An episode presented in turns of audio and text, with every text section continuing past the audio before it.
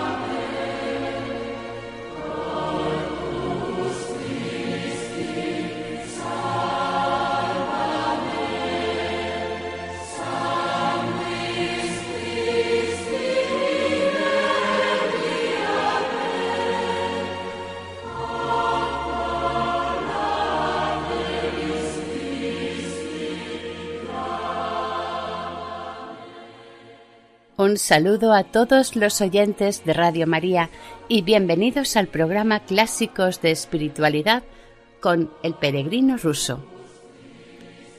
Un saludo a María, nuestra Madre, que interceda por nosotros y por el mundo entero ante el Padre.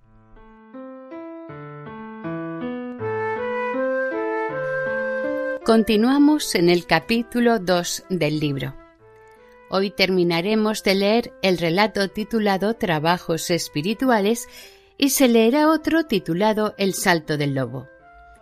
Hoy nuestro peregrino conocerá a un anciano maestro y a un escribano del juez de paz. El primero es un sabio creyente y el segundo un hombre ateo que intenta comprender la realidad desdeñando cualquier razón espiritual o religiosa. Para comprender mejor la narración de hoy, damos un repaso a lo leído en el programa anterior.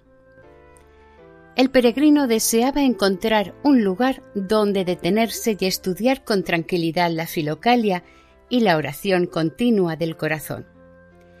En un paraje bastante solitario, conoce a un guardabosques que le ofrece una cabaña perdida en el bosque, el peregrino reconoce en esto la providencia de Dios y se lo agradece de corazón. También le advirtió el guardabosques que al cabo de unos meses llegarán los taladores y ambos deberán marcharse del bosque.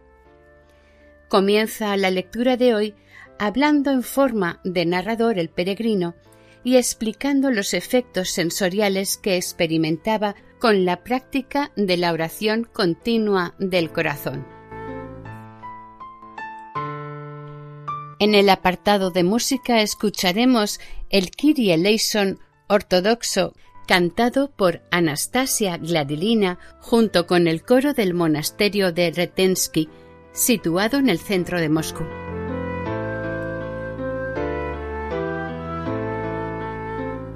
Comenzamos la lectura. El peregrino ruso, capítulo 2. Relato Trabajos espirituales. Habla el peregrino como narrador.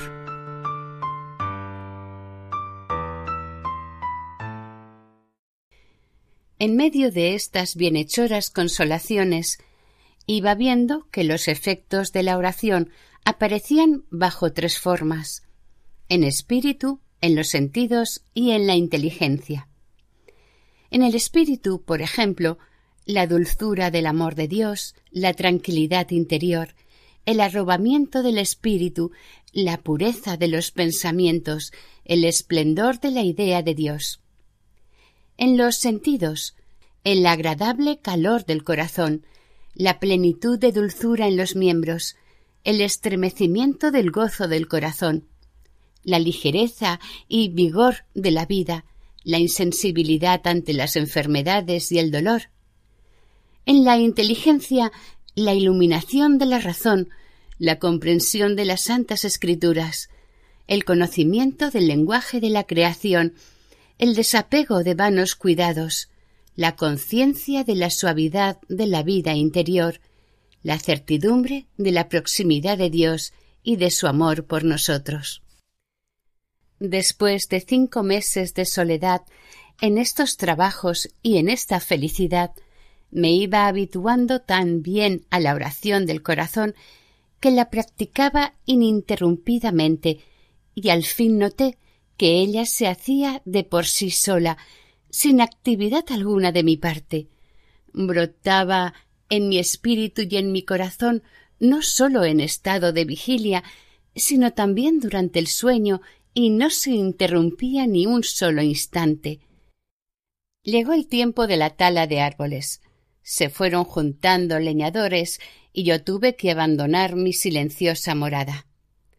Después de haber dado las gracias al guarda y haber rezado una oración, besé aquel rincón de tierra en que el Señor se había dignado manifestarme tan claramente su bondad.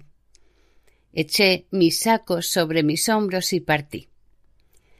Caminé durante mucho tiempo y recorrí muchas regiones antes de llegar a Iskurz. La oración espontánea de mi corazón me sirvió de consuelo durante todo el camino y nunca dejó de alegrarme, si bien de diversas maneras. En ninguna parte, ni en momento alguno, me fue impedimento para ninguna cosa, y nada la pudo tampoco disminuir. Si trabajo, la oración opera sola en mi corazón y realizo mi tarea con mayor ligereza. Si escucho o leo alguna cosa con atención, la oración no sufre interrupción y voy sintiendo a la vez una y otra como si estuviera desdoblado o como si en mi cuerpo trabajaran dos almas. Oh Dios mío, y qué misterioso es el hombre.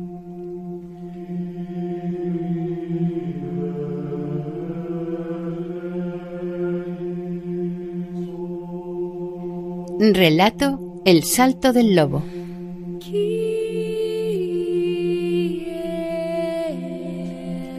Qué grandes son tus obras, oh Señor. Todo lo hiciste con sabiduría.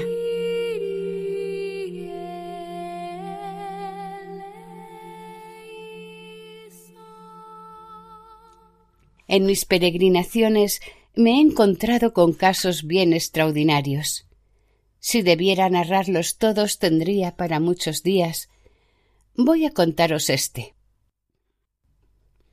Una tarde de invierno iba yo caminando solo por un bosque con intención de pasar la noche a dos verstas más adelante en un pueblecito que estaba ya a la vista. De repente un gran lobo saltó sobre mí. Yo tenía en la mano el rosario de lana de mi Starech, que como siempre llevaba conmigo, e hice huir a la fiera con este rosario. ¿Y lo creéis? El rosario se me fue de las manos y se quedó rodeando el cuello del lobo. Este retrocedió al instante y saltando a través de las matas quedó preso por las patas traseras en los espinos, mientras que el rosario quedaba enganchado de la rama de un árbol seco el lobo se debatía con todas sus fuerzas, pero no conseguía desprenderse porque el rosario le apretaba la garganta. Yo hice con gran fe la señal de la cruz y corrí a soltar al lobo, temiendo sobre todo que arrancase el rosario y huyese con un objeto que yo estimaba tanto. Apenas me había acercado y puesto la mano sobre el rosario, el lobo, en efecto, lo rompió y echó a correr con toda la ligereza de sus patas. Dando gracias al Señor y acordándome de mi bienaventurado Starets, llegué sin novedad al pueblo, me dirigí a la posada y pedí hospedaje. Entré en la casa, en la que dos viajeros estaban sentados a la mesa. El uno era ya viejo y el otro de edad madura y corpulento.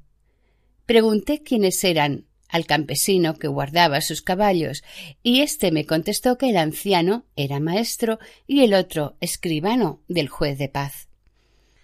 Los dos son de origen noble y los llevo a la feria a veinte verstas de aquí. Después de haber descansado un rato, pedí a la patrona aguja e hilo, me acerqué a la luz y comencé a recoser mi rosario. El escribano me miró y dijo Mucho has debido de rezar para llegar a romper tu rosario. No soy yo quien lo ha roto, sino un lobo. Toma. ¿De modo que hasta los lobos rezan? respondió riendo el escribano. Les conté entonces al detalle lo que me había sucedido y les dije la mucha estima en que tenía yo a este rosario. El escribano se echó a reír y dijo Para vosotros, gente crédula, siempre existen milagros. ¿Qué ves de misterioso en eso que has contado? Tú le has tirado sencillamente algún objeto. El lobo ha tenido miedo y se ha puesto en fuga. Los perros y los lobos tienen siempre miedo de esos objetos que se les tira, y que se le hayan enredado las patas en la maleza no tiene nada de particular, de modo que no hay que creer que todo lo que sucede en el mundo es por milagro. Entonces comenzó el profesor a discutir con él. No hable usted de esa manera, señor, que no entiende usted mucho de estos asuntos. Yo, al menos, veo en la historia de este campesino un doble misterio sensible y espiritual. ¿Cómo se entiende eso? preguntó el escribano. Escúcheme usted. Aunque no posea usted una instrucción muy profunda, Habrá estudiado seguramente la historia sagrada por preguntas y respuestas que se edita para las escuelas. Usted se acuerda que cuando el primer hombre, Adán, se hallaba en el estado de inocencia, todos los animales le estaban sometidos, se le acercaban sin miedo y él les ponía a cada uno su nombre. El starets al cual pertenecía este rosario era santo, ¿Y qué es la santidad? Pues no es otra cosa que la resurrección en el hombre pecador del estado de inocencia del primer hombre, merced a sus esfuerzos por adquirir las virtudes. El alma santifica al cuerpo. El rosario estaba sin cesar en las manos de un santo. Pues bien, por el contacto continuado con su cuerpo este objeto ha sido penetrado por una fuerza santa, la fuerza del estado de inocencia del primer hombre. He aquí el misterio de la naturaleza espiritual. Esta fuerza la sienten naturalmente todos los animales, sobre todo por el sentido del olfato, ya que el olfato es el órgano esencial de los sentidos en el animal. He aquí el misterio de la naturaleza sensible. Para ustedes, los sabios, no hay sino fuerzas e historias de este género, pero nosotros vemos las cosas desde otro punto de vista. Servirse un vaso de licor y echárselo al estómago, esto es lo que da fuerza y vigor. Dijo el escribano y se dirigió hacia el armario. Diga usted lo que quiera, respondió el maestro, pero por lo menos no pretenda usted negar lo que creen quienes saben más que usted.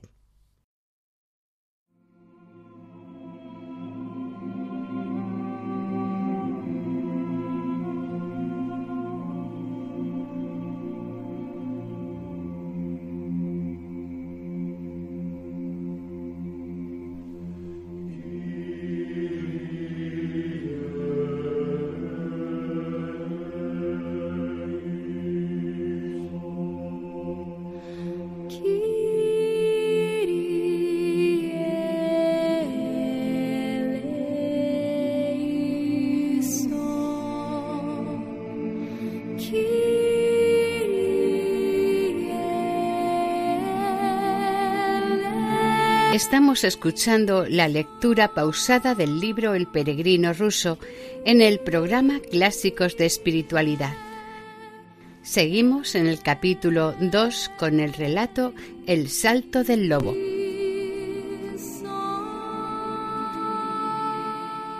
Mucho me gustaron las palabras del maestro, y así me acerqué a él y le dije Permítame usted contarle alguna cosa a propósito de mi Starets. Le expliqué cómo se había aparecido en sueños y cómo después de haberme enseñado había hecho una señal con carbón en la filocalia. El maestro escuchó mi relato con atención, pero el escribano refunfuñaba recostado sobre el banco. Ahora veo claro que hay gentes que se vuelven locas de tener siempre la nariz metida en la Biblia. No hay más que ver y oír a este buen hombre. ¿Quién será el coco que viene de noche a manchar tus libros con carbón? Seguramente que has dejado caer tu libro al suelo mientras dormías y los residuos de la ceniza te lo han manchado. En eso ha consistido todo tu milagro. Hay estos cortos de alcances. Si no os conociéramos a ti y a todos los de tu cofradía. Después que hubo hablado de este modo, se volvió hacia la pared y se durmió. Oídas estas palabras, me incliné hacia el maestro y le dije Si usted quiere, yo le enseñaré el libro que lleva esta marca y no unos residuos de ceniza. Saqué la filocalia de mi saco y se la enseñé diciendo Yo nunca puedo entender que sea posible a un alma incorpórea tomar un carbón y escribir. Miró el maestro la señal sobre el libro y dijo Este es el misterio de los espíritus y te lo quiero explicar. Cuando los espíritus aparecen a un hombre bajo una forma corpórea, forman su cuerpo visible de luz y de aire, empleando para esto los elementos de los que había estado hecho su cuerpo mortal. Y como el aire está dotado de elasticidad, el alma que de él se reviste está dotada de la facultad de obrar, de escribir, de apoderarse de objetos. Pero, ¿qué libro es ese que tienes en la mano? Déjame que lo vea. Lo abrió y se encontró con el tratado de Simeón el Nuevo Teólogo. Esto debe ser sin duda un libro teológico. No lo conozco. Este libro, abuelo, contiene casi únicamente la enseñanza de la oración interior del corazón en el nombre de Jesucristo. Esa enseñanza está explicada aquí en todos sus detalles por veinticinco padres. ¿La oración interior? Ya sé lo que es, replicó el maestro. Me incliné profundamente delante de él y le supliqué que me dijera algunas palabras sobre la oración interior. Muy bien. Está escrito en el Nuevo Testamento que el hombre y toda la creación están sometidos a su pesar a la vanidad y que todas las cosas suspiran y tienden hacia la libertad de los hijos de Dios. Este misterioso movimiento de la creación, este deseo innato de las almas, es precisamente la oración interior. No es posible aprenderla porque se halla en todos y en todo. Pero, ¿cómo adquirirla, descubrirla y sentirla en el corazón? Cómo adquirir conciencia de ella y aceptarla voluntariamente, conseguir que opere activamente, regocijando, iluminando y salvando al alma, le pregunté. No sé si hablarán de esto los tratados teológicos, respondió el maestro. Sin duda que sí, porque aquí todo está escrito, repliqué. El maestro cogió una pluma y anotó el título de la filocalia y dijo Voy a pedir este libro a Tobolsk y lo quiero leer. Y sin más nos separamos. Al marcharme di gracias a Dios por mi conversación con aquel hombre y rogué al Señor que concediera al escribano la gracia de leer alguna vez la filocalia y de comprender su sentido para el bien de su alma.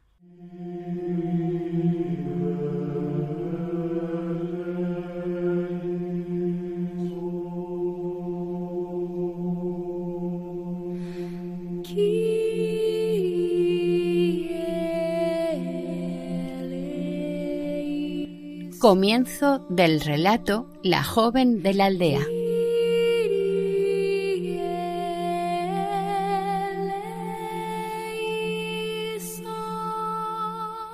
En otra ocasión, por primavera, llegué a un pueblecito y me detuve en casa del sacerdote.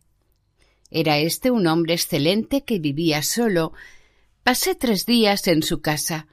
Habiéndome examinado durante esos días, me dijo Quédate conmigo y yo te pagaré un salario, pues tengo necesidad de un hombre de confianza.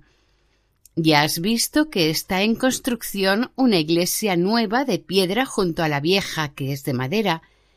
No me es posible encontrar un hombre de conciencia para vigilar a los obreros y estar en la capilla para recoger las limosnas para la construcción. Veo que tú serías a propósito para esto y que este género de vida te convendría mucho.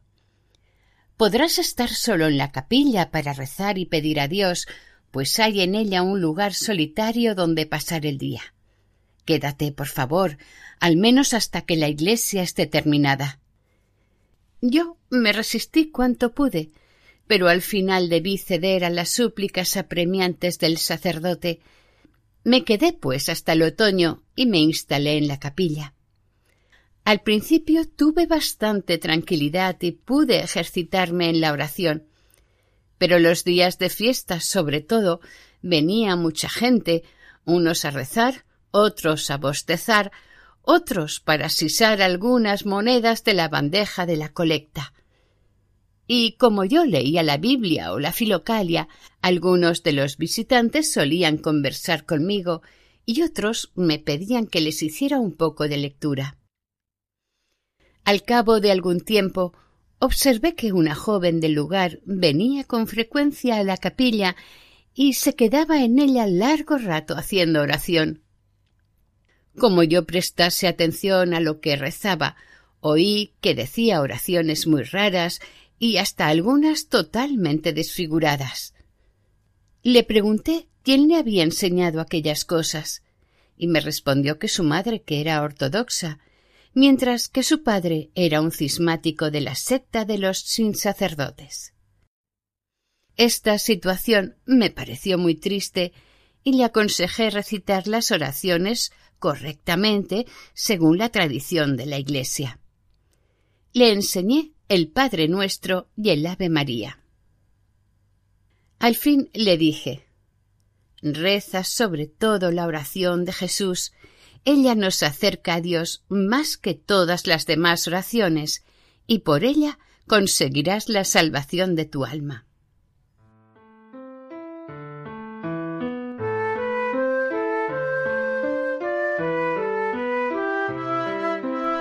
Y hasta aquí el programa de hoy. Continuaremos, si Dios quiere, la semana que viene.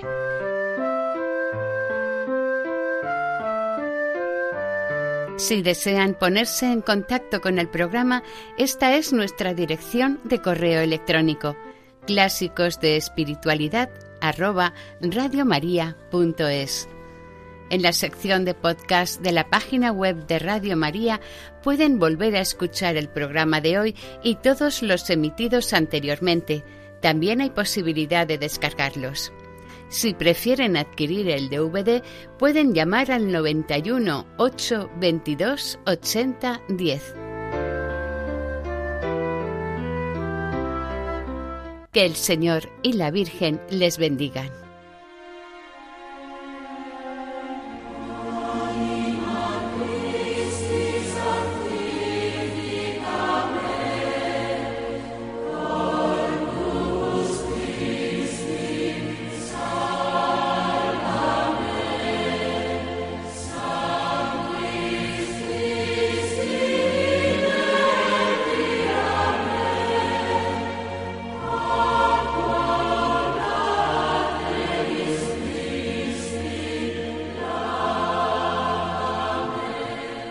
Han escuchado en Radio María Clásicos de Espiritualidad, El Peregrino Ruso, con Maite Bernat.